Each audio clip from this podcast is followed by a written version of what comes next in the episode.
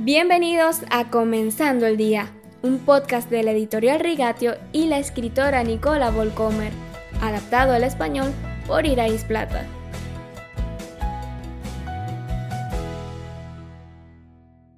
Feliz nueva semana, queridos oyentes. Los lectores de la Biblia saben lo que sucede después de la caída del humano y su salida del paraíso.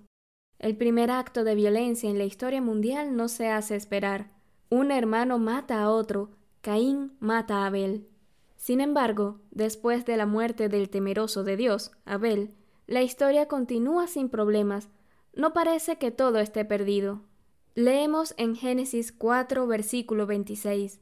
Adán volvió a unirse a su mujer, y ella tuvo un hijo al que llamó Set, porque dijo, Dios me ha concedido otro hijo en lugar de Abel, al que mató Caín.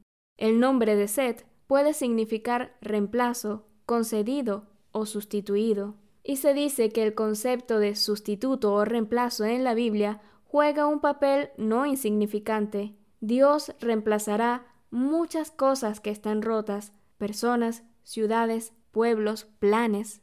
La Biblia nos deja ver algo de lo que Dios siente después de las primeras consecuencias devastadoras de la caída cuando leemos en Génesis 6 se arrepintió de haber hecho al ser humano en la tierra, y le dolió en el corazón. Entonces dijo, Voy a borrar de la tierra al ser humano que he creado, y haré lo mismo con los animales, los reptiles y las aves del cielo. Me arrepiento de haberlos creado.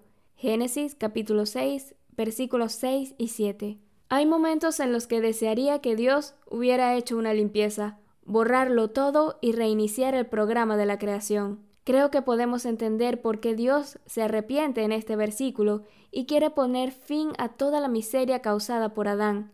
Fue un buen experimento, pero el humano fracasó. Por otro lado, si lo hubiese hecho, tú y yo ni siquiera existiríamos.